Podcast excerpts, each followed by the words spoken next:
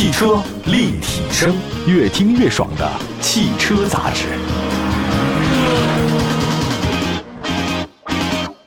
大家好，这里是汽车立体声，我们的节目呢，全国两百个城市呢落地播出，线上线下，欢迎大家随时关注。往期节目也可以随时回听啊。今天呢，跟大家说说保时捷啊，大家都知道，保时捷是德国著名的跑车品牌 Porsche。那在今年九月底呢，正式挂牌上市了，也成为继法拉利、阿斯顿马丁之后第三个上市的超级豪华汽车的品牌。它是德国第二大的 IPO 啊，也是欧洲史上的第三大 IPO，说明它市值非常高。我觉得炒股人特别会关注这个事儿啊，就是在保时捷的招股说明书里面显示说，二零一九年至二零二一年销售收入呢是多少钱呢？分别是两百八十五点一五亿欧、两百八十六点九五亿欧元和三百三十一点三八亿欧元，以欧元亿来计哈。那么经营利润呢是三十八亿、四十一亿和五十三亿欧元，销售利润的话呢是百分之十五点四、百分之十四点六和百分之十六，这个相当可观了。大家看看巴菲特从业这么多年，他每年的复合增长率也不过才百分之十几。尤其是今年上半年，保时捷实现了销售收入呢，大概是一百七十九点二亿欧，同比呢增长百分之八；经营利润三十四点八亿欧，同比增长百分之二十四点六四；销售利润率呢是百分之十九点四。就是任何一个理财产品啊，好像都不如保时捷啊！你这买它那绝对赚了啊！当然我说是保时捷的股票。那么在保时捷这么亮眼的业绩当中啊，那中国市场的贡献呢，那是不能忽视的。最近三年，保时捷呢在中国市场一共售出超过三十一万辆汽车，占同期全球总销量的百分之三十二点零九啊，差不多三分之一了。单单就盈利能力和销量来看，保时捷非常的优秀。呃，不过呢，在中国市场，保时捷近期出现了主力车型频频爆出的质量问题和减配的事件，呃，这个特别著名的豪华品牌。现在有了一些不确定性啊，大家都明白，在我们的眼中啊，很多国人的印象里面，保时捷、法拉利、兰博基尼那都是同一级别的高档跑车品牌。但事实是怎样呢？保时捷之所以在销量上面把法拉利啊、兰博基尼甩得很远，一个很重要的原因是什么？它的价格门槛更低。以法拉利多少钱？那一个保时捷多少钱？差远了。入门级的跑车，咱说保时捷718吧，价格门槛是五十六点五万。中型 SUV 买看是五十七点三万，卡宴插电混动车型八十六点八万。那你要再比啊，同一个集团的兄弟品牌兰博基尼，这其实也是大众集团的嘛。保时捷的价格门槛比它低太多了。兰博基尼也有 SUV，但像那个尤鲁斯啊，这个野牛起步价格多少钱呢？两百九十四点一万元，这是裸车价，还没加税，没加其他的东西的啊。比卡宴的顶配版的车型两百四十四点八万还贵五十万。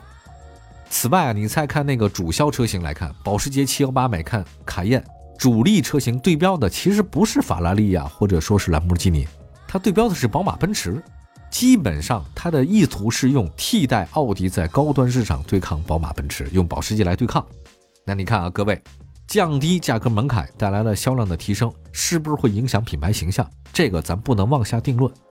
但车型质量如果问题不断，一定会严重影响品牌形象和口碑，这是肯定的，也会带来销量下滑。我记得之前我们节目里说过一事儿啊，就是一些卡宴车主买看车主遇到的各种各样的问题太多了。今天这期节目呢，我们就来再来看看保时捷旗下的热销车型还有哪些问题。首先第一个问题呢，就是大家非常熟悉的、耳熟能详的颗粒捕捉器啊，这个是近期出镜率特别高的一个名字——颗粒捕捉器，它捕捉颗粒为了排放啊。一汽大众旗下的明星车型，大家都是探岳。之前因为这个问题啊，是销量大幅下滑。保时捷大型轿跑车帕拉梅拉也因为这个颗粒捕捉器呢发生问题，导致油耗特别的高，被车主投诉。我们在车之网上啊，我们找到了一位2019款 2.9T 帕拉梅拉的车主在十月的一个投诉。他说呢，我的车三年来全程 4S 店合规保养，而且购买了合规的延保服务。那你看档案就知道，今年三月还在质保期内，微粒捕捉器显示报警。四月份因为这个疫情影响嘛，五月份送到了镇江保时捷中心，经过半年来的不低于五次的入店维修，镇江保时捷没有能够解决报警灯关联的故障，同时以厂家规定拥堵数值没有达到百分之百的理由拒绝更换颗粒捕捉器。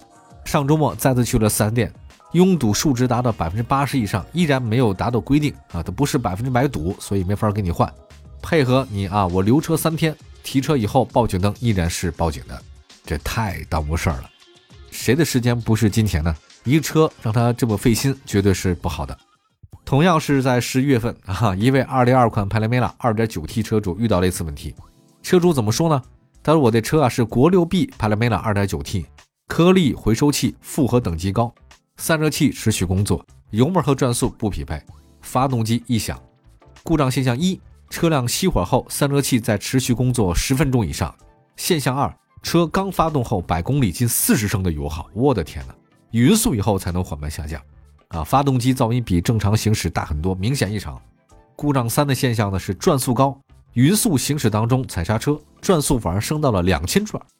这个问题第一次出现呢是在三四月份，第一次出问题的时候呢，外加自动启停功能不能用，而且发动机报警。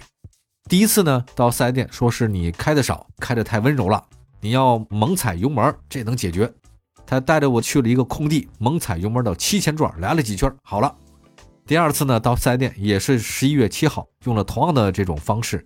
但是呢，这个我不接受啊！这种所谓的维修方式怎么能这样呢？对车是不是有问题啊？我加油一直都是九十八号汽油，用的是巴斯夫的燃油宝啊，这个燃油宝很贵啊。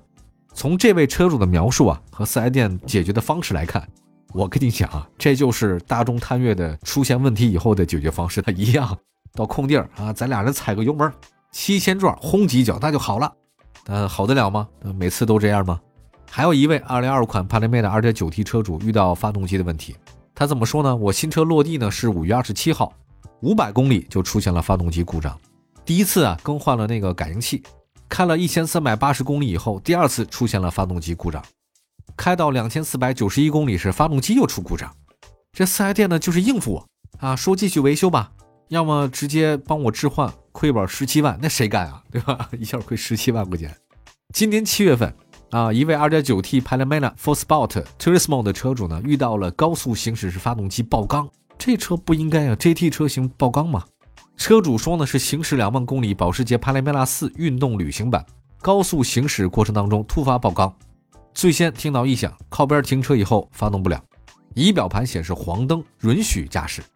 那我这几经要求以后啊，上海保时捷中心内窥镜检测发现。缸体的活塞碎裂脱落，好家伙，火花塞打没了，只剩螺栓。